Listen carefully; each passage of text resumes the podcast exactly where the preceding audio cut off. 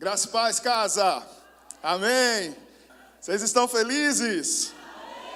Então, glórias. Aleluia. Queridos, eu quero compartilhar uma palavra que há um tempo queima no meu coração. Queria convidar você a abrir sua Bíblia no livro de Números. Enquanto eu me acho aqui na palavra, vá abrindo sua Bíblia e deixa ela aberta aí em Números, capítulo 11.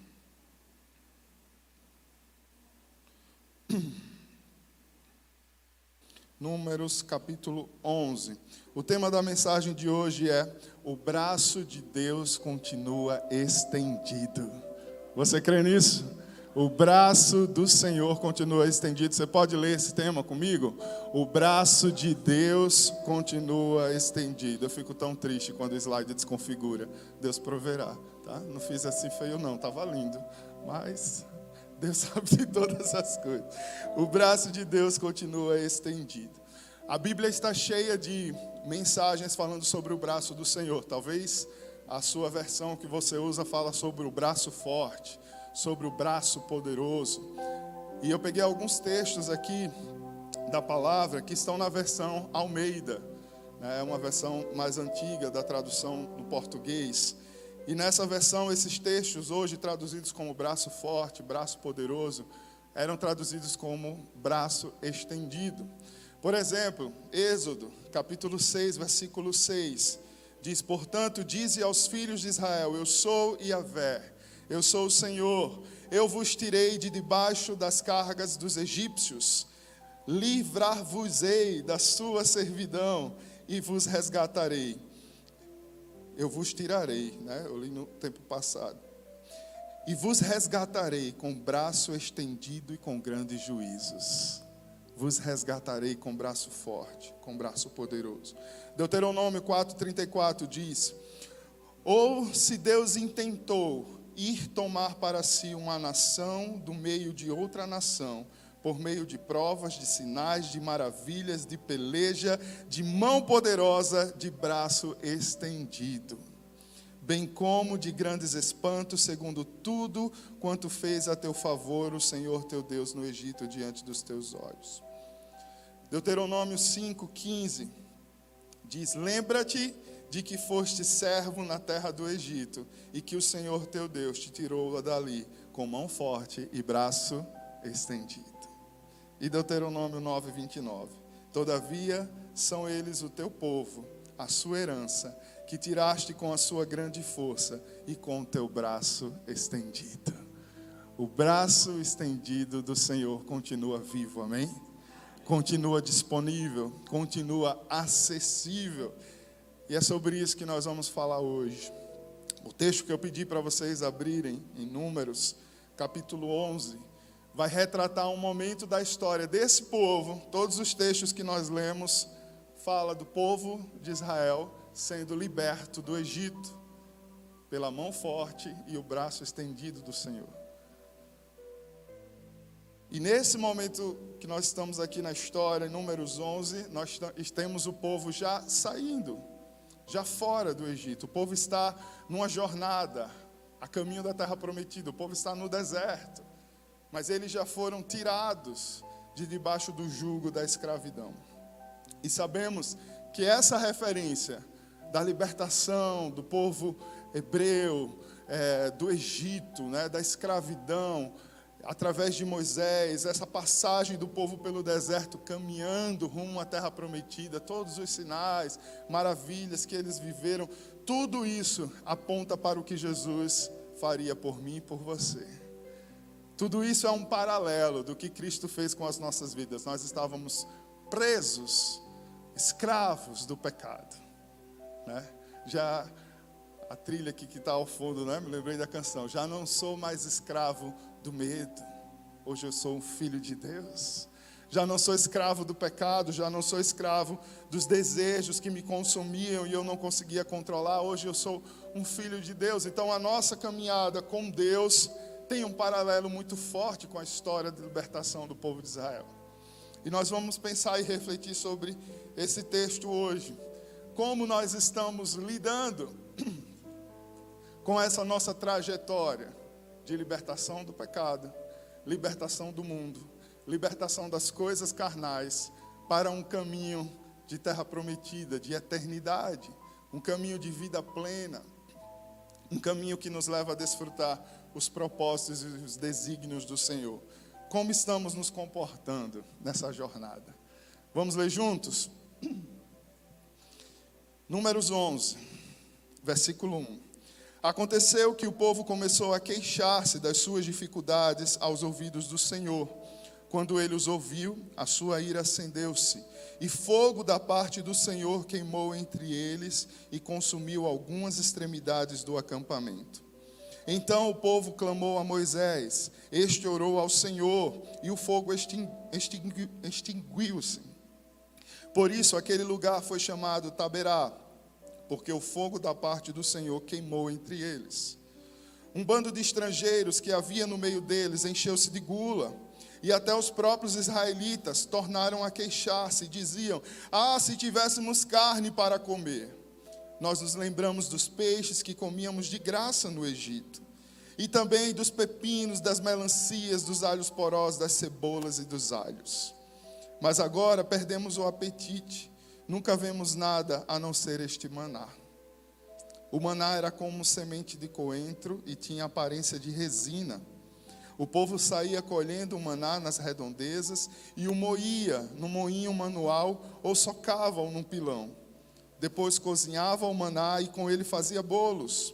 Tinha gosto de bolo assado com azeite de oliva. Quando o orvalho caía sobre o acampamento à noite, também caía o maná. Moisés ouviu gente de todas as famílias se queixando, cada um à entrada de sua tenda. Então acendeu-se a ira do Senhor, e isso pareceu mal a Moisés. E ele perguntou ao Senhor: Por que trouxeste este mal sobre o teu servo? Foi por não te agradardes de mim que colocaste sobre os meus ombros a responsabilidade de todo esse povo? Por acaso fui eu quem o concebeu? Fui eu quem o deu à luz? Por que me pedes para carregá-lo nos braços? Como uma ama carrega um recém-nascido para levá-lo à terra que prometeste, sob juramento aos seus antepassados. Onde conseguirei carne para todo este povo? Eles ficam se queixando contra mim, dizendo: Dê-nos carne para comer. Não posso levar todo esse povo sozinho, essa responsabilidade é grande demais para mim. Se é assim que vais me tratar, mata-me agora mesmo. Se te agradas de mim, não me deixes ver a minha própria ruína. E o Senhor disse a Moisés: Reúna 70 autoridades de Israel, que você sabe que são líderes e supervisores entre o povo. Leve-os à tenda do encontro, para que estejam ali com você. Eu descerei e falarei com você, e tirarei do espírito que está sobre você, e o porei sobre eles eles o ajudarão na árdua responsabilidade de conduzir o povo, de modo que você não tenha que assumir tudo sozinho. Diga ao povo: consagrem-se para amanhã, pois vocês comerão carne. O Senhor os ouviu quando se queixaram a ele, dizendo: Ah, se tivéssemos carne para comer, estávamos melhor no Egito. Agora o Senhor lhes dará carne e vocês a comerão. Vocês não comerão carne apenas um dia, ou dois, ou cinco, ou dez, ou vinte, mas um mês inteiro, até que lhes saia carne pelo nariz. E vocês tenham nojo dela, porque rejeitaram o Senhor, que está no meio de vocês, e se queixaram a ele, dizendo: Por que saímos do Egito? Disse, porém, Moisés: Aqui estou eu no meio de seiscentos mil homens em pé, e dizes: Darei a eles carne para comerem durante o mês inteiro? Será que haveria o suficiente para eles se todos os rebanhos fossem abatidos? Será que haveria o suficiente para eles se todos os peixes do mar fossem apanhados? O Senhor respondeu a Moisés: Estará limitado o poder do Senhor? Agora você verá a minha palavra se cumprirá, se a minha palavra se cumprirá ou não. Então Moisés saiu e contou ao povo o que o Senhor tinha dito, reuniu setenta autoridades entre eles e as dispôs ao redor da tenda. O Senhor desceu na nuvem e lhe falou, e tirou do espírito que estava sobre Moisés e o pôs sobre as setenta autoridades. Quando o espírito veio sobre elas, profetizaram, mas depois nunca mais tornaram a fazê-lo. Entretanto, dois homens chamados Eudade e Medade tinham ficado no acampamento. Ambos estavam na lista das autoridades, mas não tinham ido para a tenda. O Espírito também veio sobre eles e eles profetizaram no acampamento.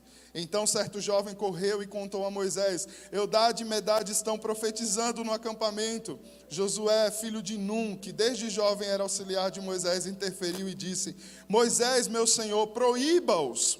Mas Moisés respondeu: você está com ciúmes por mim? Quem dera todo o povo do Senhor fosse profeta, e que o Senhor pusesse o seu espírito sobre eles. Então Moisés e as autoridades de Israel voltaram para o acampamento. Depois disso, veio um vento da parte do Senhor, que trouxe codornizes do mar e as fez cair por todo o acampamento, a uma altura de 90 centímetros, espalhando-as em todas as direções no raio de um dia de caminhada. Durante todo aquele dia e aquela noite, e durante todo o dia seguinte, o povo saiu e recolheu codornizes. Ninguém recolheu menos de dez barris. Então eles as estenderam para secar ao redor de todo o acampamento. Mas enquanto a carne ainda estava entre os seus dentes, e antes que a ingerissem, a ira do Senhor acendeu-se contra o povo, e ele o feriu com uma praga terrível. Por isso o lugar foi chamado que brote Atava, porque ali foram enterrados os que tinham sido dominados pela gula. De que bote, de que brote Atavá, o povo partiu para Azerote e lá ficou. Pai querido e santo, que o teu Espírito possa nos conduzir nessa jornada de mergulharmos na tua palavra. Fala ao teu povo aquilo que está no teu coração e não retenha nada, em o um nome e na autoridade de Jesus. Amém? Qual o tema geral desse texto enorme que nós lemos hoje? Não é comum nós lermos um capítulo tão grande assim né? no culto. Uma história densa, com princípios muito fortes que nós vamos mergulhar hoje. Mas se você pudesse resumir um tema para esse capítulo que nós lemos, o que é que vem à sua mente? De que essa palavra está falando? De que esse texto está falando? De ser agradecida. Mal agradecido. Tem um título aqui, né? No, no, se a sua Bíblia está dividida em seções, que diz a reclamação do povo. A reclamação do povo. Você conhece alguém que reclama muito? Se você é essa pessoa que reclama muito, O texto pode estar retratando aqui cada um de nós. Nós temos aqui representado alguns né, símbolos dessa história, dessa caminhada do povo de Deus no deserto. O maná citado, né, que representava a provisão de Deus. Mas o maná, ele representa uma provisão muito restrita de Deus. Há momentos na nossa vida em que o Senhor provê o necessário para sobrevivermos. A palavra de Deus diz que nós, todas as nossas necessidades são supridas pelo Senhor de acordo com as suas riquezas, de acordo com o que Ele deseja, de acordo com o seu pensamento que é grande e maior do que nós mesmos. E há momentos em que essa provisão é extremamente restrita. Não sobra muito, ou não sobra nada. O maná era sobre isso, você não podia guardar sobras. Você não podia armazenar, tudo que era armazenado apodrecia. Você tinha que consumir a provisão daquele dia e esperar a provisão do próximo dia. Você já se viu numa situação dessa? O maná representa essa provisão estritamente necessária, mas que nos mantém de pé, que nos mantém vivos, que nos mantém fortes, que nos dá a força que nós precisamos para continuar a nossa jornada, para continuar a nossa caminhada. E há muitas situações em que nós, filhos de Deus, passamos pela provisão do maná. Às vezes as pessoas usam o termo maná como se estivesse falando de, de algo que está, né? sobrepujando, uma abundância. Mas maná é símbolo de uma provisão extremamente, estritamente necessária. É aquilo que basta. E muitas vezes nós somos supridos pelo Senhor por essa porção. Por quê? Porque nós precisamos ser ensinados, sim ou não? Nós precisamos aprender. Nós somos provados na nossa fé. Nós somos provados nas nossas ações de graças. De modo que, mesmo na provisão restrita, nós nos apresentemos gratos diante do Senhor. Nós continuemos a nos apresentar na presença dEle com ações de graças por Sua misericórdia, por Sua bondade, porque se não fosse a Sua misericórdia, nem a provisão estrita nós teríamos. Então, sem a misericórdia dele, não dá para sobreviver, seja na abundância, seja no necessário, mas nada vai faltar, amém? Esse é o Deus que nós servimos. Mas infelizmente não são poucos os que passam pelo momento da provisão estrita, como o povo de Israel, nesse momento do texto de Números 11. Passam por esse momento murmurando, reclamando, se queixando, quando são encontrados em alguma situação onde possuem apenas o necessário para prosseguirem. Se sentem frustrados porque não estão alcançando, não estão desfrutando daquilo que outros estão, ou daquilo que ambicionaram, desejaram. E mesmo não desfrutando daquilo que ambicionou, como está o seu coração diante de Deus? Como você se apresenta diante dele? Como você se apresenta diante das lideranças que ele colocou na sua vida? Porque o povo foi se queixar muito com Moisés. Um líder que Deus tinha colocado na vida do povo, e o povo reclamava, reclamava de Deus para Moisés. E alguns, né? Não poucos, infelizmente, também tem essa atitude. Era exatamente essa situação que Israel estava experimentando nesse momento da caminhada do deserto. E ao invés de serem gratos, já pelo milagre assim que a gente não consegue visualizar com os dias de hoje, que foi a, a libertação deles do Egito, é tão poderoso, é tão maravilhoso que já deu centenas de filmes, de tão cinematográfico que é a libertação do povo de Deus do Egito. As pragas, o mar vermelho, todo o processo. Mas chegou um momento, viveram o êxtase dos milagres, o êxtase, sabe, da ação sobrenatural de Deus sobre a vida deles. Viveram o ápice, viveram o clímax. Mas começaram uma jornada agora, rumo à promessa rumo ao cumprimento de uma palavra, existe uma jornada. Depois do ápice vem uma jornada. Essa jornada passa por um deserto. E aí no deserto, ao invés de continuarem gratos e se alegrando por aquilo que viveram, eles trocam essas palavras e deixam que os seus desejos carnais, os seus desejos dos seus corações enganosos, endurecidos pelo pecado, pela falta de relacionamento com Deus, de culto ao Senhor, trocasse a alegria da salvação pelo peso da reclamação. E reclamaram várias e várias vezes. E eu te pergunto, será que Deus não não, não suporta a nossa reclamação? Será que Deus admite a nossa reclamação ou a nossa queixa? O que, é que a palavra fala sobre isso? Porque parece, quando nós lemos esse texto, que Deus não admite que a gente né, apresente queixa nenhuma, reclamação nenhuma, mas ao mesmo tempo a palavra diz que nós devemos nos apresentar a Ele com o coração sincero, aberto. A gente tem que ter intimidade com Ele, a gente tem que dizer o que nós estamos sentindo. Nós vemos Davi se rasgando para Ele, e aqui nesse momento nós temos o Senhor respondendo de forma dura aos nossos olhos a reclamação do povo. Vamos ver o que diz Salmo 142, versículos 1 e 2.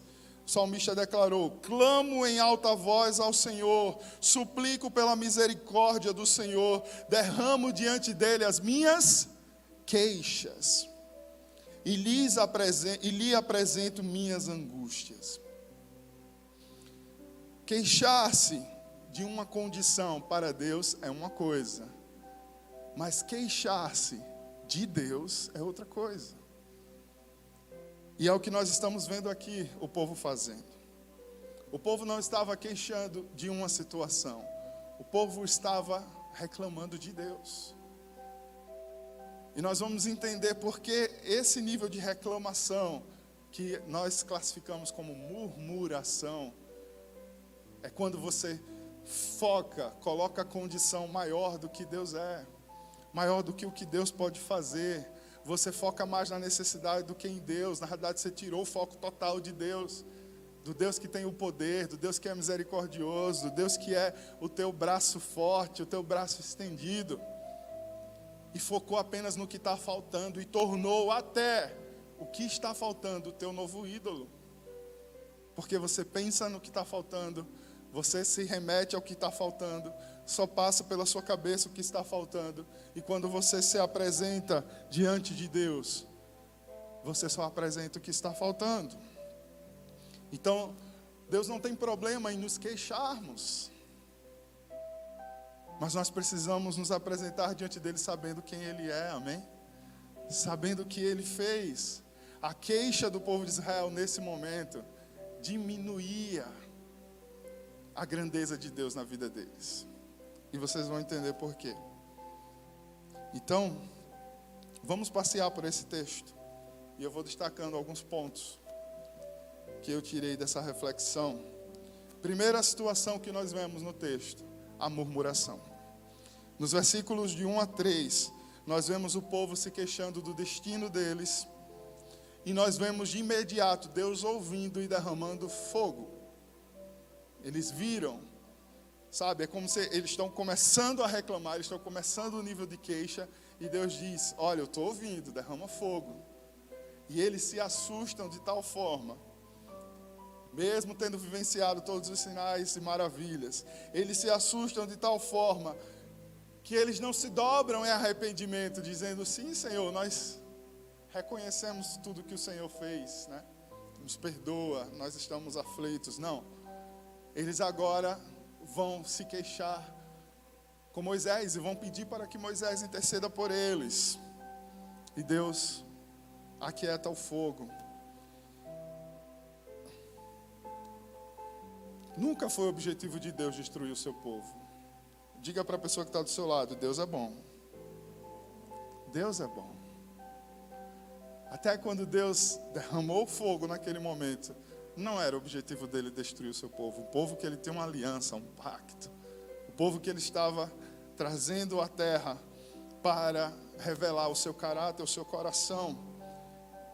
Deus queria ensiná-los, mas mesmo assim não houve arrependimento. E na hora do vamos ver, na hora em que eles né, fizeram suas queixas, abriram a boca e falaram o que quiseram, falaram o que quiseram. E na hora das consequências, em vez de se dobrar diante do Senhor que estava derramando fogo, eles não assumem o BO deles. Eles correm para aquele que eles já deveriam ter ouvido há muito tempo, eles correm para a liderança. Fazem o que querem fazer e quando o caldo entorna, eles correm, pelo amor de Deus, resolve aqui, que a casa está caindo. Mas por que você deixou a casa cair? Por que não deu ouvidos à sua liderança? Segundo momento que nós vemos nesse texto, depois que eles murmuraram, Deus respondeu. Eu classifiquei como menosprezo. Eles menosprezaram, eles desprezaram, eles desconsideraram a grandeza do Deus que os libertou. E mais do que a grandeza do Deus que os libertou, eles menosprezaram a libertação deles eles menosprezaram a sua condição agora de livres, libertos, salvos. Influenciados, a palavra diz, influenciados por estrangeiros. Influenciados por quem não comungava do mesmo DNA. Por quem não comungava da mesma fé. Influenciados por quem estava de fora. Vai fazendo paralelo, querido, com a tua vida aí. Vai deixando Deus falar. Se eu for aplicar versículo a versículo, a gente não sai hoje daqui. Então vai aplicando na sua vida influenciados pelos que estavam de fora. O povo se queixa contra o maior presente que eles ganharam, que foi a libertação. O povo se queixa contra o maior presente que eles ganharam, que para nós é a salvação. Você já ouviu de alguns crentes dizer assim: ah, depois que eu me tornei crente, piorou tudo. Será que né, você já não pensou isso, não disse isso? Ah, minha vida era uma maravilha. Só comia do bom e do melhor, me tornei crente, pastor, tá uma dificuldade. Às vezes é uma constatação, pior. em alguns sentidos, né? Misericórdia. Mas entenda que faz parte da nossa jornada. Quando nós dizemos sim para o Senhor, nós estamos dizendo: Senhor, vem consertar todos os anos de erro que eu vivi na minha vida. E leva tempo para Ele moldar caráter. Leva tempo para Ele ajustar o nosso coração, as nossas motivações, as nossas intenções. Terão momentos que nós entraremos no deserto. E deserto não fala de abundância. Entraremos no deserto e a gente vai ter o necessário para continuar vivo. Aquele deserto que você passa no casamento e tem o necessário para que a aliança não se quebre, que você não assine o divórcio. Os desertos significam isso. Tempo aonde nós vamos ter o necessário, mas Deus jamais nos abandonará, mesmo no deserto, mesmo no vale da sombra da morte o que você precisa, Ele vai te dar. Mas nós precisamos entender o tempo do aprendizado. E parar de abrir a boca e dizer, ah, eu fiquei crente, piorou, foi tudo agora. Que saudade eu tinha quando eu estava lá no mundo me prostituindo. Que saudade eu tenho quando eu estava lá vivendo com os meus negócios todo enrolado, né? pegando o gancho da palavra da semana passada, todo cheio de gambiarra todo no jeitinho brasileiro, todo troncho, todo errado, mas eu tinha para esbanjar. É isso que Satanás coloca na mente de alguns. Deus está no processo nos ensinando a ser fiel no pouco, nos ensinando sobre caráter, nos ensinando sobre verdade, nos ensinando sobre persistência, nos ensinando sobre fé. Mas Satanás fica, lembra do alho, você tem saudade de alho, pelo amor de Deus, né? Lembra do alho, lembra da cebola. Ou seja, você está menosprezando a liberdade que Cristo conquistou na cruz. Você está menosprezando a vida eterna. Porque se você disse sim para o Senhor, é porque você crê que Ele é real, que Ele morreu por nós e que Ele conquistou para nós uma vida plena, amém? E nós estamos sendo preparados e caminhando para essa jornada plena. Muitas coisas desfrutaremos dessa terra e algumas outras só na glória. E amém, coroa de glória. Pois é Ele que sabe que caminhos tem sobre as nossas vidas. E nada vai nos faltar. Cuidado para não menosprezar o que Cristo já fez pela sua vida, com as suas palavras com os seus atos, com a sua ingratidão, com a sua mente descontente. Pegando o gancho das últimas palavras, a mente de escassez é uma mente descontente, é uma mente que não está satisfeita, é uma mente que dorme e acorda pensando no que está faltando. Mas nós somos aqueles que somos renovados, amém? Renovamos a nossa mente pelo poder de Cristo, pela palavra de Cristo não nos conformamos com as coisas desse mundo. mas nos renovamos para não menosprezar, para não dar ouvidos ao estrangeiro, a quem está lá fora apontando, aos amigos do passado, às rodas que nós deixamos de sentar e que continuam nos atraindo e nos chamando e querendo trazer à nossa mente: olha o que você está perdendo. Terceiro momento, teve murmuração, teve menosprezo, e aí tem uma contaminação do ambiente. Um ambiente carregado de reclamação. Meu Deus, meu Deus. Mulheres vigiem, homens vigiem, porque uma casa carregada de reclamação, ninguém quer voltar. Você prefere fazer turno, plantão, plantão, emenda com outro plantão para não ter que ir para casa. Porque é só você pisar que começa a reclamação, reclamação, reclamação, reclamação. Colabora com o teu milagre. Colabora com o que Deus está querendo fazer na sua família. Um ambiente carregado de murmuração, de reclamação, de menosprezo pela ação de Deus, é um ambiente contaminado. Tem que ser muito crente para sobreviver ali. Tem uma hora que você precisa, precisa respirar. Tem um retiro não aí, pastor, de três dias para dar uma respirada. Um conecte, pelo amor de Deus, me tira da minha casa. Às vezes é o trabalho, às vezes é o inverso, né? Às vezes é um ambiente de trabalho que é tão pesado. Às vezes é o grupo de WhatsApp nessa época de eleição, né, queridos? Às vezes é o grupo que a gente não aguenta mais.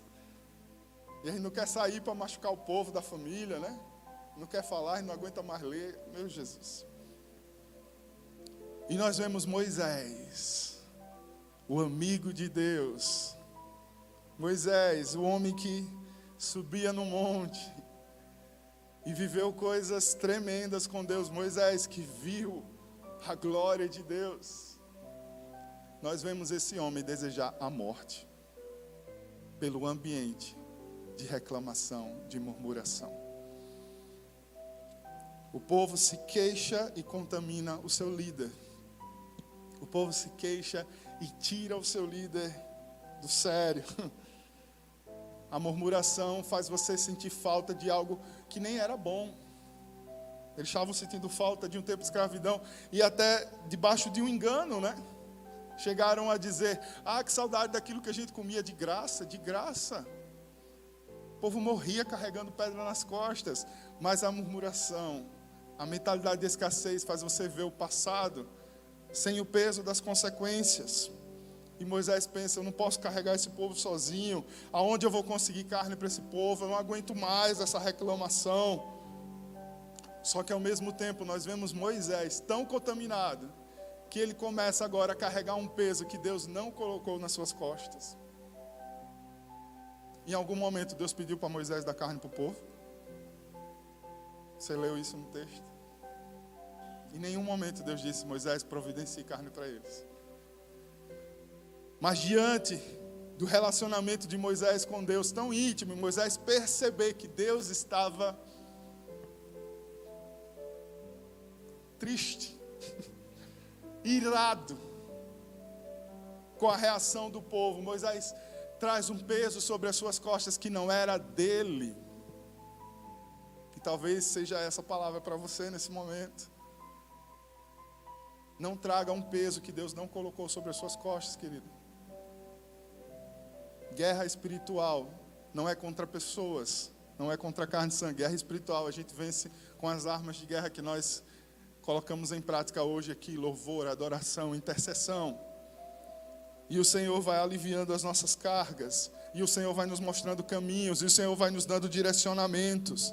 Sabe o que é trazer mais carga do que você, do que o Senhor te pediu? É quando você tenta agradar aos outros. Isso é um veneno. Nós precisamos nos mover por aquilo que é correto diante da palavra e diante dos olhos de Deus aquilo que o Senhor te pediu para ser, aquilo que o Senhor está te apontando, o teu propósito, o teu chamado, a tua missão como filho, como filha de Deus. Quando nós tentamos agradar a outros, isso pode nos levar à morte física, espiritual e, consequentemente, eterna. Moisés desejou a morte. E talvez sejam movimentos assim que fazem com que nós tenhamos um índice expressivo de lideranças religiosas se suicidando. Não faz sentido. Como é que eles carregam a mensagem, mas não suportam? Estão contaminados. É pesado. É pesado. Às vezes são portadores de uma palavra, mas que não conseguem descansar nela, porque a pressão, a cobrança, a avaliação, a crítica é constante. Cuidado. Se você está contaminando o ambiente, é hora de você colaborar para que a atmosfera do céu chegue nesse lugar. E se você está sendo contaminado, vigie. Porque todo filho de Deus tem prazer na vida. Todo filho de Deus é um defensor da vida, amém? Todo filho de Deus ama a vida porque ela custou um preço caro.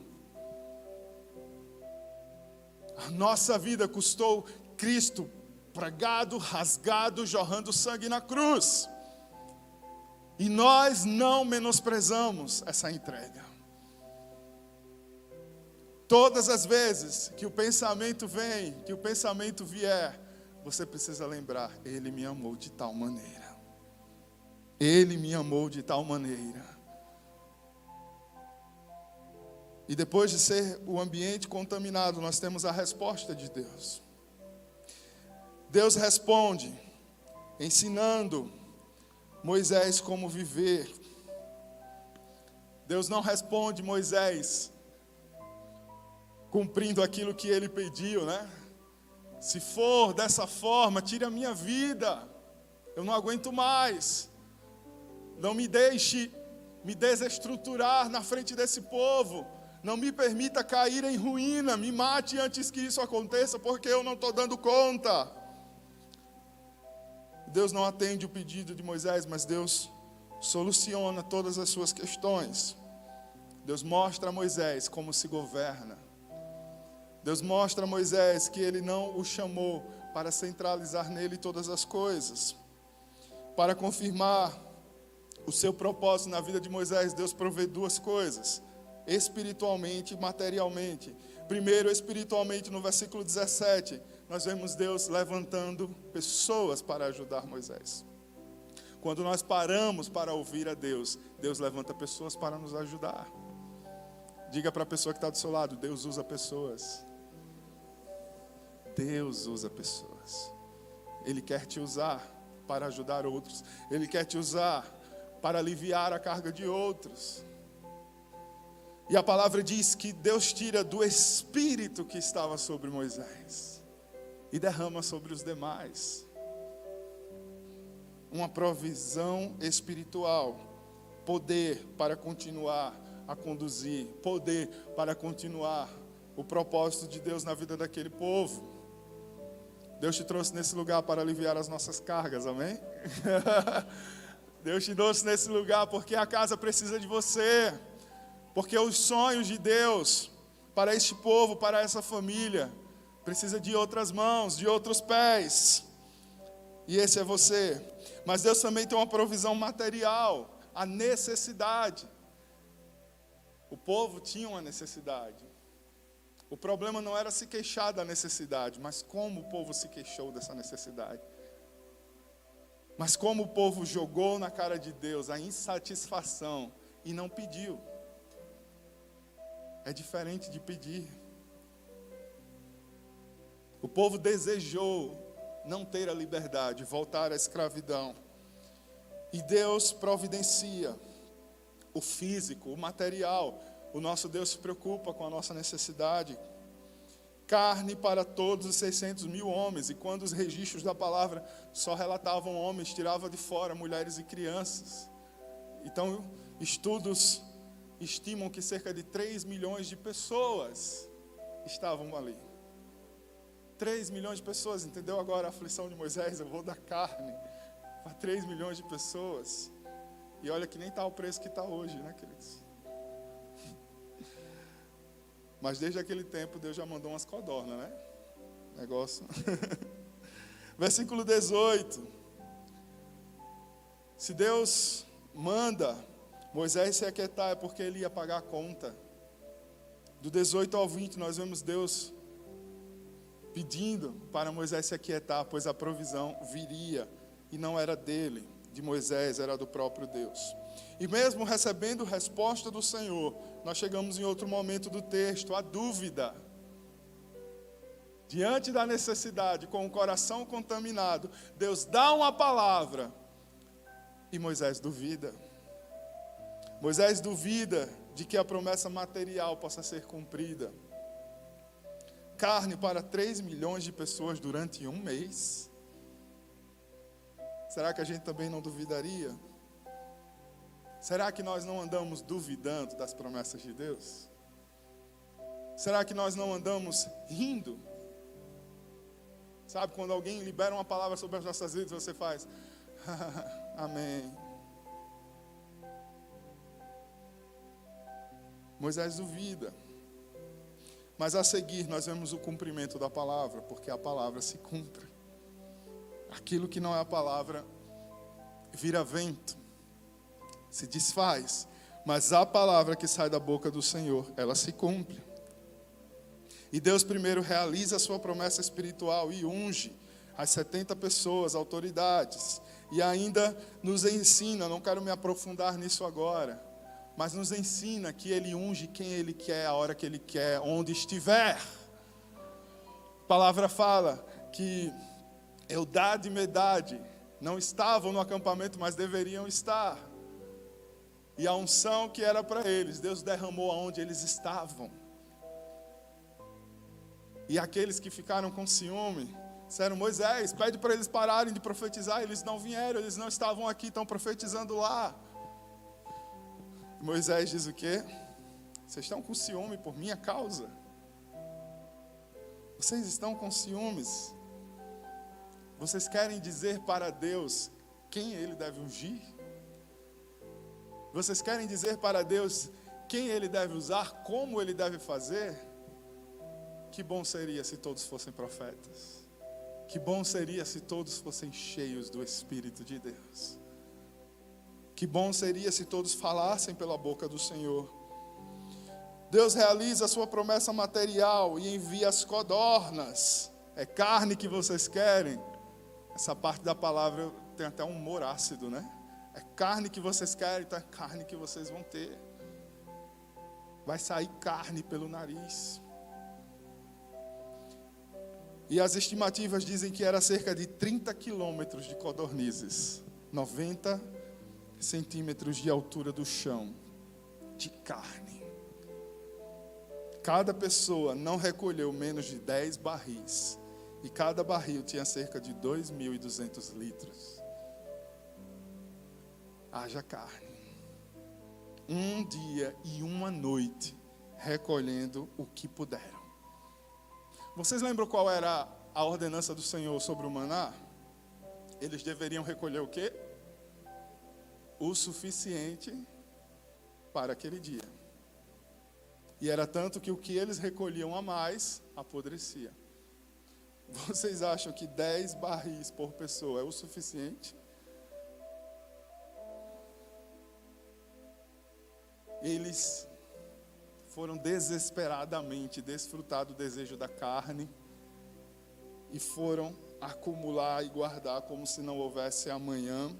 E a palavra diz que eles foram preparar para consumir, colocaram aquilo tudo para secar. Houve preparo. Isso fala que muitas vezes nós nos preparamos para pecar. Nós nos preparamos para desfrutar do desejo da carne. A gente se organiza. A gente monta uma estratégia, a gente planeja. para desfrutar, para dar vazão ao que a nossa carne está gritando, pedindo. É muito, muito, muito, muito, muito raro a pessoa pecar do nada. Pecado existe uma rotina. E mesmo que esse seja o de repente, essa mente já está afastada de Deus há um tempo. Mas Deus deu carne com força. E vocês enxergam isso como uma pirraça de Deus? Por que Deus fez dessa forma? Deus queria mostrar para eles mesmos o quanto animalesco era aquele desejo deles. Deus queria mostrar para eles mesmos que aquele nível de queixa e reclamação não era um nível natural, era um nível pecaminoso. Que eles não estavam apenas desejando, mas eles estavam pecando. Quando Deus derrama esse monte de carne, aquelas pessoas viram bicho e começam a se mover, e aí nós chegamos na consequência, a parte final do texto. A história termina com um sabor amargo. Mesmo cada pessoa não tendo recolhido menos de dez barris, a palavra disse: quando a carne ainda estava entre os dentes, eles não chegaram nem a engolir o primeiro pedaço. A carne apodrece, a carne amarga, porque essa é a consequência do pecado. Deus estava nos ensinando sobre pecado, sobre consequência do pecado. Deus se irou, pois percebeu que o povo se esbaldou com o pecado. Em nenhum momento o povo foi grato, deu graças, obrigado, Senhor, por essa carne, por esses 30 quilômetros de carne. Obrigado, Senhor, por esses 90 centímetros de altura de carne. Obrigado, Senhor, por esses 20 quilos de carne pulando aqui na minha frente. Rosa, pink. Minha filha, viu? Para quem não sabe. e aí nós chegamos naquela frase que o pastor Célio nos ministrou aqui no mês de julho. Você é livre para escolher o que você quiser, meu querido. Mas você sempre vai ser escravo das suas escolhas. Das consequências das suas escolhas. Foi isso que ele falou. Você será escravo das consequências das suas escolhas. Eles escolheram não dar graças. Eles escolheram não se alegrar no Deus da salvação. Eles escolheram se esbaldar com o desejo da carne. E a consequência foi amarga. A consequência foi a morte para alguns, porque o salário do pecado é a morte. Mas o dom gratuito de Deus é a vida eterna. E aí eu quero fazer um paralelo com o texto que está em 1 Coríntios, capítulo 10, versículo do 1 ao 12. Paulo, veja que é uma história séculos antes de Cristo, séculos antes de Paulo. Mas olha o que Paulo diz sobre esse momento do povo no deserto. Irmãos, não quero que vocês se esqueçam do que aconteceu muito tempo atrás, quando nossos antepassados foram guiados por uma nuvem que ia diante deles e atravessaram o mar. Na nuvem e no mar, todos foram batizados como seguidores de Moisés. Todos comeram do mesmo alimento espiritual e todos beberam da mesma água espiritual, pois beberam da rocha espiritual que os acompanhava, e essa rocha era Cristo. No entanto, Deus não se agradou da maioria deles, e seus corpos ficaram espalhados pelo deserto. Tais coisas aconteceram como advertência para nós, a fim de que não cobicemos o que é mal, como eles cobiçaram, nem adoremos ídolos, como alguns deles adoraram. Segundo as Escrituras, todos comeram e beberam e se entregaram à farra e não devemos praticar a imoralidade sexual, como alguns deles praticaram, e morreram 23 mil pessoas num só dia. Também não devemos pôr Cristo à prova, como alguns deles puseram, e foram mortos por serpentes. E não se queixem, como alguns deles se queixaram, e foram destruídos pelo anjo da morte. Essas coisas que aconteceram a eles nos servem como exemplo, foram escritas como advertência para nós que vivemos no fim dos tempos. Portanto, se vocês pensam que estão de pé, cuidem para que não caiam. Palavra perfeita, né? Nós lemos um texto em Números, lá no Antigo Testamento.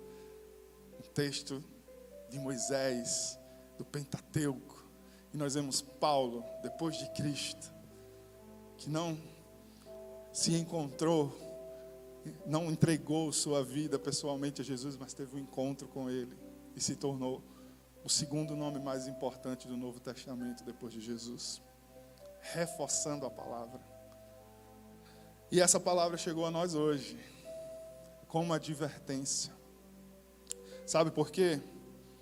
A principal percepção dessa história, desse episódio das codornizes no deserto, é que o povo errou ao imaginar que o braço de Deus que estava estendido e os tirou do Egito e os tirou da escravidão do pecado.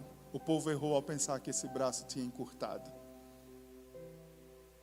O povo errou ao pensar, ele nos tirou e nos jogou nesse deserto sozinhos. Ele nos tirou e nos desamparou.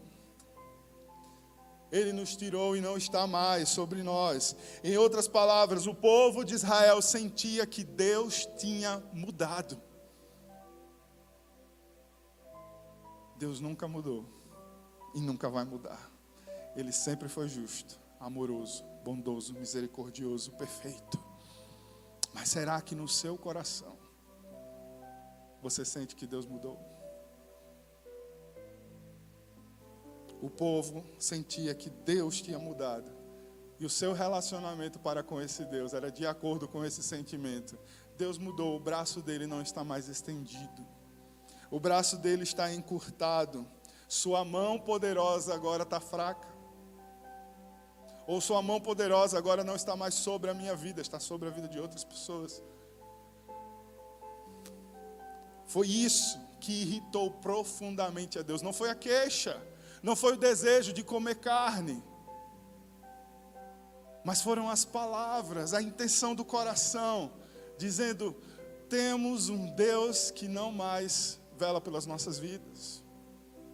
Temos um Deus que não mais cuida de nós, temos um Deus que não mais está atento ao nosso pedido. O que irritou ao Senhor não foi a falta de fé, o que irritou ao Senhor não foi alguém ter mudado para pior. O que irritou ao Senhor foi eles terem tido uma percepção errada de quem Deus é, pois o Senhor já tinha se revelado poderosamente para eles. E nós temos que ter cuidado para não termos esse mesmo pensamento, porque esses pensamentos surgem no deserto. Esses pensamentos surgem quando nós estamos desfrutando de maná, que você aprendeu hoje que não é excesso, que não é abundância, transbordar. Maná é o necessário. Você tem que ter cuidado para que no momento daquilo que você, quando você está desfrutando só do necessário, você não diminua quem Deus é na sua vida. Você não diminua o seu pensamento a respeito de Deus. E eu quero fechar aqui com três pensamentos, então, para as nossas vidas.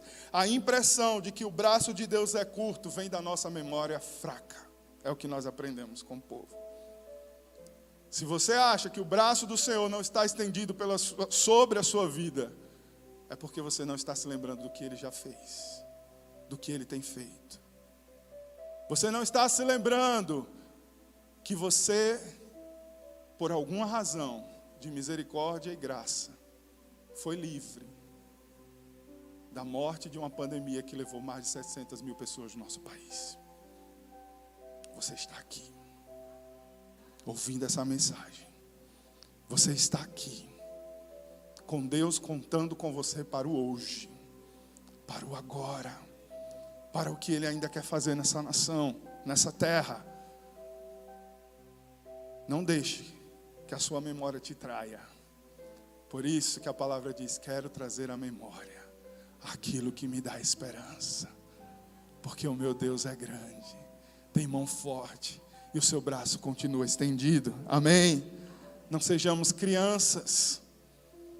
Não sejamos como a minha filha de quatro anos, que quando pede um brinquedo que passa na rua e eu digo não, ela diz: Papai, você não é mais meu amigo. E eu tenho que me resolver com isso. Ela diz: Papai, você não vai mais para minha festa. Diz: Tá bom, eu vou ter que pagar por essa festa que eu não vou.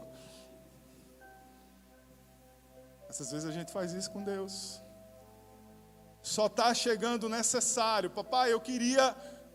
Só tem isso hoje, querida. E isso daí é o suficiente para você hoje. Aí a gente faz, papai, você não é mais meu amigo. Papai, não vou mais para a igreja. Não acontece nada na minha vida. Não vou mais orar. Não quero mais fazer devocional. Como está a sua memória? Papai continua o mesmo, te esperando. Papai continua o mesmo, com a coluna de fogo, com a nuvem te guiando, te protegendo. A impressão de que Deus já não nos socorre vem do fato de que nós queremos controlá-lo. A impressão de que Deus não está respondendo às nossas orações vem do fato de nós querermos que Deus faça algo do nosso jeito. A impressão de que nada está acontecendo na minha vida, Deus não intervém na minha vida, é porque eu quero que Deus faça algo da minha maneira. E deixa eu te lembrar: você é filho, você não é o pai. Você é servo, você não é o Senhor. Você é embaixador, você não é o rei. Quem serve quem nessa história? Quem tem pensamentos maiores nessa história? Não deixe a sua memória te trair, não deixe o seu coração com os seus desejos inclinados, tendenciosos, mudar o caráter de quem Deus é. Os dois profetas do arraial que estavam fora foram ungidos. E houve crítica porque as pessoas queriam que fosse feito como elas achavam que deveria ser. As pessoas queriam que fosse na lógica delas. É lógico que Deus não vai fazer desse jeito. As pessoas dizem. Como se ele tivesse algum compromisso com a nossa lógica humana, falha, egoísta. É lógico que Deus faz o que Ele quer, a hora que Ele quer, com quem Ele quiser. Aleluia! Queremos dizer como Deus deve agir conosco, quando Ele está em todo o tempo tentando trazer sua, sua palavra, Suas verdades. E por último, a impressão de que Deus não nos atende vem dos nossos desejos inadequados. A impressão de que Deus não atende os nossos pedidos. Vem dos nossos desejos egoístas, vingativos, vem das nossas motivações ambiciosas, dominadas por mamon, pelo dinheiro, pelas riquezas dessa terra, mascaradas por um desejo de ajudar os outros, mas Deus conhece o íntimo do seu coração. O pecado de Israel foi ingratidão e desconfiança. Você pode ficar em pé? Senão eu não paro de pregar mais hoje. Eita Deus poderoso. O pecado de Israel, em Números 11, se nós pudéssemos resumir, depois de tudo que já foi falado hoje, foi ingratidão e desconfiança. A ingratidão levou o povo a desejar voltar a ser escravo. A ingratidão nos leva a olhar para o pecado, para o passado e dizer: ali que era bom, aquilo que era tempo bom. E muitas vezes, com a mentalidade enganada, querem viver uma vida dúbia. Deixa eu desfrutar dessa presença, mas deixa eu botar um pezinho lá na minha vida do passado. Ingratidão. A graça não te basta para você viver uma nova vida?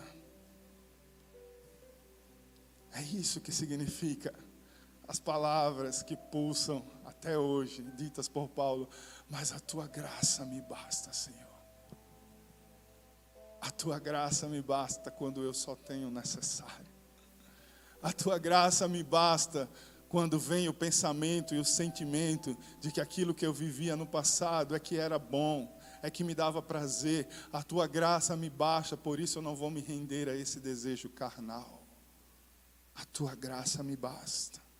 A desconfiança levou o povo de Israel a ficar longe da bênção. Eles não conseguiram nem sequer desfrutar do desejo da carne. Sabe quando você se programa para pecar, mas dá tudo errado?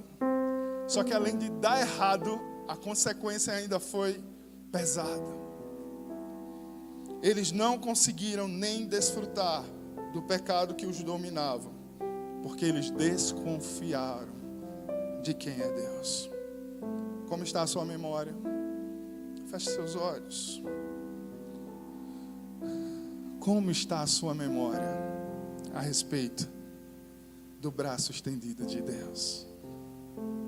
Como você está se portando diante das bênçãos diárias, diárias que o Senhor provê?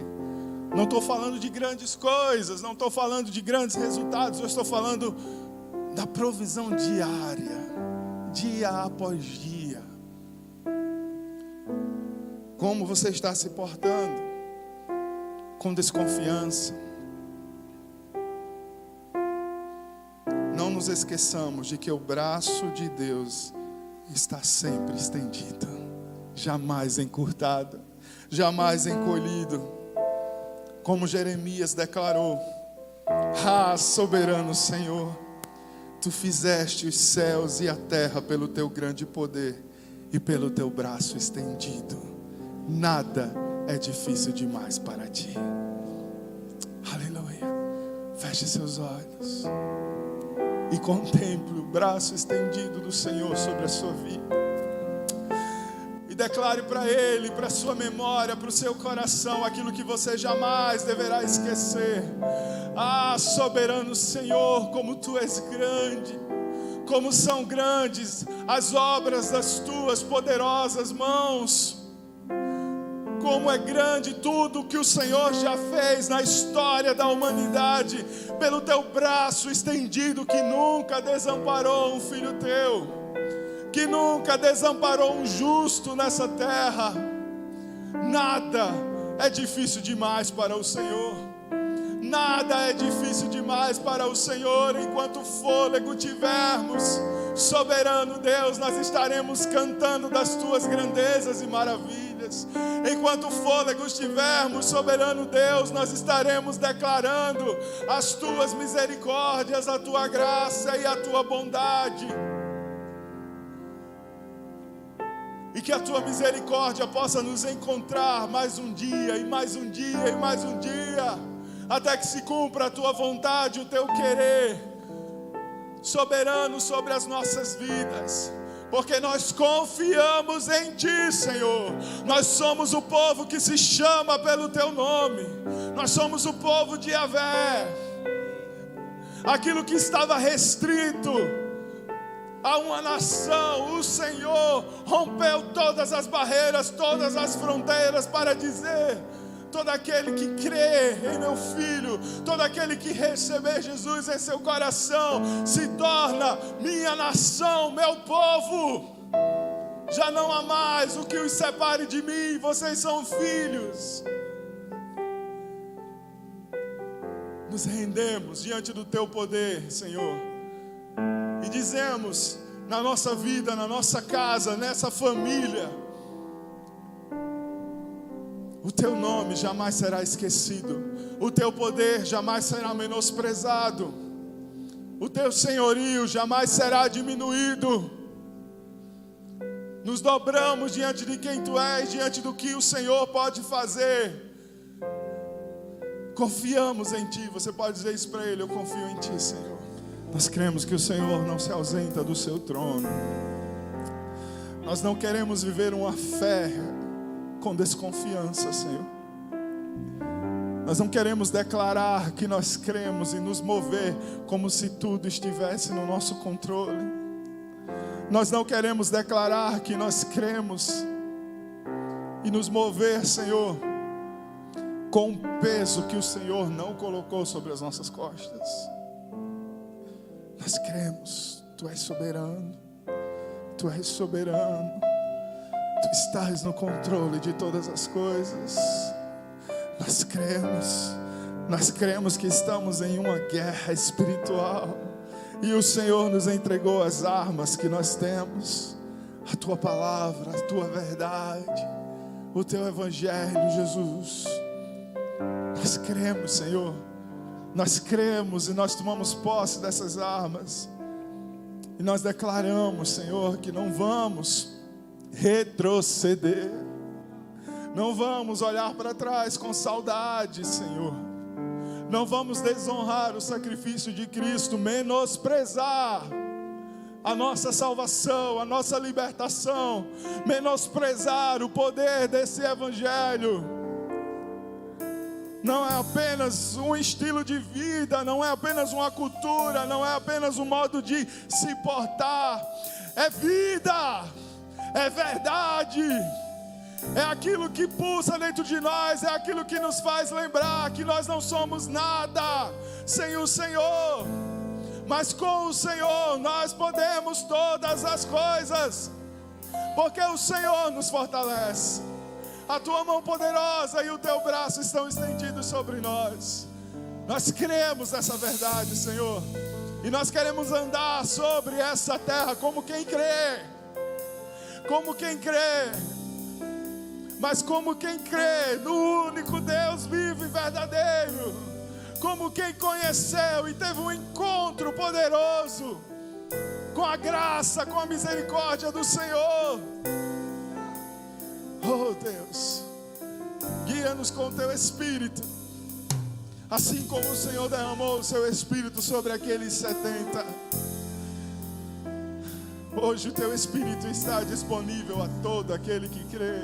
Não são apenas 70, não são apenas poucos os escolhidos, mas o desejo do Senhor é salvar a todos, é que o teu Espírito esteja derramado sobre a vida de todos e assim possamos nos mover em graça e em verdade nessa terra. Nós cremos, nós recebemos esse presente. Aleluia. Aleluia. Coloque a mão no seu coração. Aleluia. E declare se isso é verdade sobre a sua vida. Sim, eu creio em Ti, Senhor. Eu creio nas Tuas verdades, eu creio nas Tuas palavras. Eu creio que essa palavra é para mim. Eu creio que eu preciso de Ti. Declare que você precisa dele. Eu preciso da Tua salvação. Eu preciso da Tua libertação. Eu preciso da Tua cura. Eu preciso da Tua provisão. Eu preciso daquilo que só o Senhor pode fazer sobre a minha vida. E eu quero declarar nessa noite: a Tua graça me basta. Você pode dizer isso bem forte: A tua graça me basta, Senhor. A tua graça me basta, pois o teu poder se aperfeiçoa nas minhas fraquezas. Aleluia! E todos verão a glória de Deus sobre a minha vida. Todos verão o poder de Deus sobre a minha vida, pois é promessa do Senhor. Aleluia, aleluia. Se você fez essa oração coração sincero, aplauda ao Senhor, engrandeçam, pois tudo vem dEle, glorifique o nome dEle. Aleluia. Nós cremos, nós cremos no teu poder, nós cremos no teu senhorio, nós cremos, Senhor, nós escolhemos descansar nos teus braços, nós escolhemos descansar e desfrutar das tuas bênçãos, em o nome e na autoridade de Jesus. Amém, amém e amém. Aleluia, aleluia. Glória a Deus.